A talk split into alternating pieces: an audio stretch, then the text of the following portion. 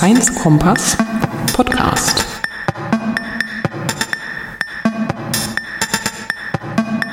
Und los geht's. Hallo Welt. Herzlich willkommen beim Science Kompass. Mein Name ist Iris Wesolowski und ich möchte euch in der Folge Nummer Uno, in der ersten Folge, kurz ein bisschen erläutern, worum es in den zukünftigen Folgen gehen wird und was die Motivation für diesen Podcast ist. Science Compass ist ein Twitter-Handle, das ich mir vor zwei oder drei Jahren mal ausgedacht habe, um wissenschaftliche News und Tweets zu sammeln.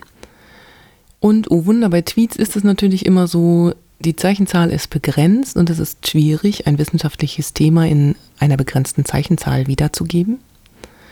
Hinzu kommt, dass wissenschaftliche Tweets ganz oft englischsprachig sind und auf englischsprachige Publikationen, sowohl wissenschaftliche Publikationen, aber auch auf englischsprachige Blogs und Magazintexte verweisen. Das macht es natürlich schwierig, bestimmten wissenschaftlichen Trends zu folgen. Und ich glaube, dass Muttersprache auch wichtig ist für den Verständnisprozess. Darum ist ein Podcast ein gutes Medium, um Wissenschaftskommunikation zu betreiben. Jetzt hat sich natürlich gleich die nächste Frage gestellt, wie wähle ich eigentlich wissenschaftliche Themen aus? Ich bin äh, Kommunikationsforscherin und Ingenieurin und arbeite seit einiger Zeit in der Wissenschaftskommunikation. Und ich hatte die Gelegenheit, auf einer Konferenz in Kontakt mit Citizen Science zu kommen. Citizen Science ist ein Begriff aus dem englischsprachigen Raum. Citizen heißt ja Bürger, Science Wissenschaft. Und wenn man da in die Wikipedia guckt, dann wird einem relativ schnell klar, es gibt verschiedene Definitionen. Ich finde eine Definition ganz schön, die stammt aus dem Green Paper on Citizen Science, Citizen Science for Europe. Das wurde irgendwann vor 2014 veröffentlicht. Und zwar wird der Begriff Citizen Science definiert als aktive Beteiligung der Bevölkerung in wissenschaftlicher Forschung in Form von intellektueller Mitarbeit Beisteuerung von lokalem Wissen oder Bereitstellung von ihnen zur Verfügung stehenden Mitteln und Ressourcen. Teilnehmende stellen Daten und Einrichtungen, professionelle Wissenschaftler zur Verfügung, stellen neue Fragen und gestalten eine neue wissenschaftliche Kultur mit. Während dieses Prozesses erwerben die Citizen Scientists in einer anregenden Art und Weise neues Wissen oder Fähigkeiten oder ein tieferes Verständnis wissenschaftlicher Arbeit. So, wer das noch weiter vertiefen möchte, der komplette Text steht auf der Wikipedia. Äh, was ganz interessant ist, es geht wirklich darum, dass äh, Wissenschaftler einerseits ihre Forschungsarbeit öffnen, sie so aufbereiten, dass es Laien verstehen können, also Nicht-Experten, und sie den Gewinn haben, dass sie Daten, also auch Unmengen von Daten auswerten können, die sonst gar nicht auswertbar wären. Was ich mir hier überlegt habe, es gibt relativ viele und gut dokumentierte englischsprachige äh, Citizen Science Projekte. Also ein ganz bekanntes ist zum Beispiel Zooniverse. Ähm, da geht es darum, dass Galaxien, also die Aufnahmen des Weltraumteleskops Hubble, untersucht werden und zur Verfügung gestellt werden und die Citizen Scientists zu Hause am Rechner sitzen, sich die Fotos angucken und die Form der Galaxien bestimmen. Interessant war, dass dabei halt auch neue Galaxieformen entdeckt wurden. Jetzt war natürlich die Frage, gibt es überhaupt deutsche wissenschaftliche Projekte, die Citizen Science machen? Ich habe dann aber festgestellt, doch, es gibt sehr viele.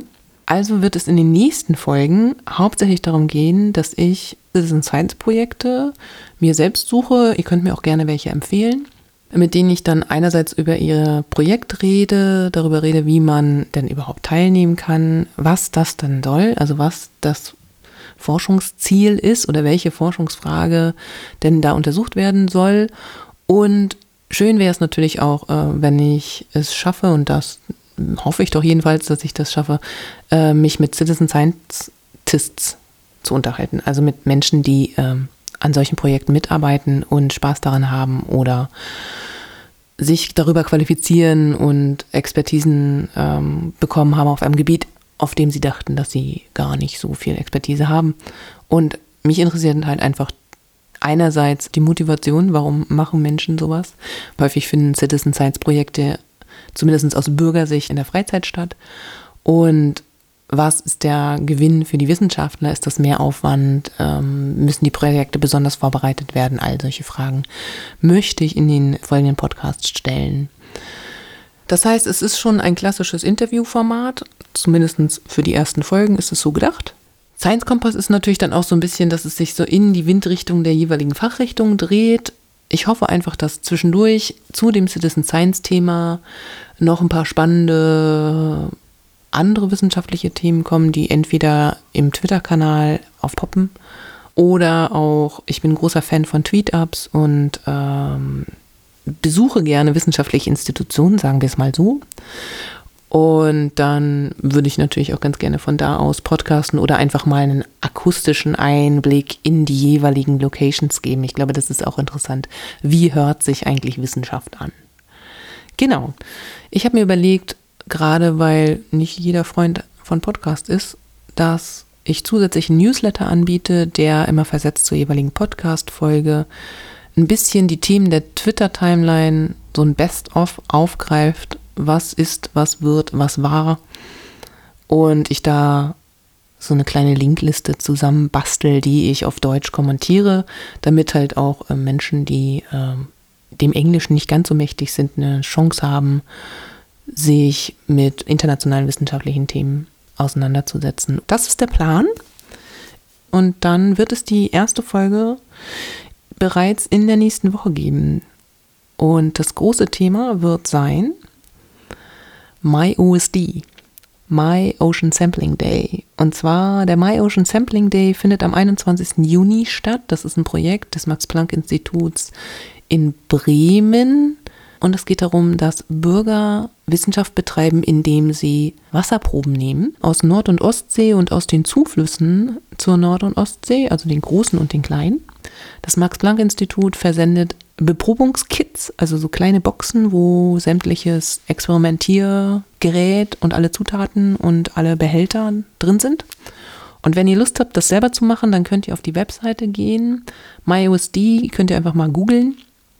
Da gibt es eine deutsche Seite, ist ein internationales Projekt. Äh, Deutschland wird betreut durch, wie gesagt, Bremen.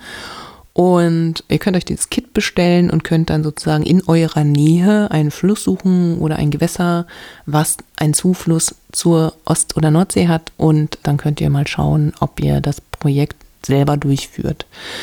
Stichtag für die Beprobung ist 21. Juni. Bis dahin könnt ihr noch Pakete bestellen. Im Podcast werde ich euch zusammen mit einem Max-Planck-Wissenschaftler erklären, was ihr damit machen sollt.